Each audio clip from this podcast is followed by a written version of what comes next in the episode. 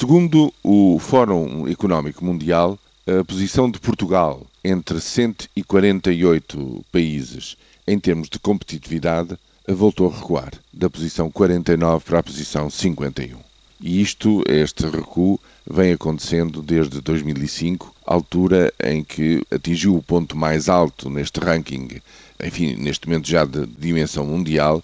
em que tínhamos a posição 22, passámos a, a 51. O secretário de Estado da Economia desvalorizou este novo recuo, dizendo que a nota, ou seja, entre os inúmeros indicadores, chega-se a um valor final de síntese, a nota de 4,4 numa escala de 1 a 7, se manteve e, portanto, essa mesma nota não dá sinais de degradação, enfim, do indicador, mas justamente o recuo na posição em termos internacionais, a meu ver, é, é interessante e, tem que ser assinalada, porque significa que cada vez mais o estarmos na mesma posição, mantermos a posição ou até ter alguns ganhos num mundo e numa economia globalizada não significa que mantenhamos a mesma posição de competitividade porque os outros também se mexem. E quando acontece que os outros se mexem mais e melhor do que nós, evidentemente que o resultado é um recuo relativo das nossas posições e em termos relativos, que não em termos de,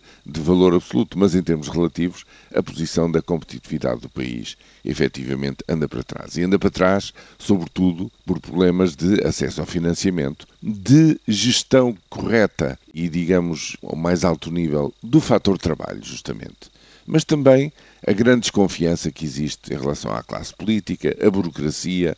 enfim, um conjunto de, de assuntos que no nosso país não encontram solução válida para melhor e notória, capaz de ser medida de um ano para o outro. Assim, enfim, perderam-se mais duas posições e o que é importante verificar no meio disto tudo é que mudam-se os governos, muda-se a cor do governo, iniciam-se uma série de mudanças de um governo para o outro e os resultados não são nem imediatos, nem são, no fundo, reconhecidos internacionalmente para já. O que nos leva a uma situação relativamente importante, que é o de verificar que as dificuldades para a economia do país e, consequentemente, também depois para as suas finanças, não vão acabar com o fim deste programa de ajustamento com a Troika. Vão muito para além dele e, provavelmente, vão motivar, como já se diz, digamos, novos programas de assistência daqui para a frente.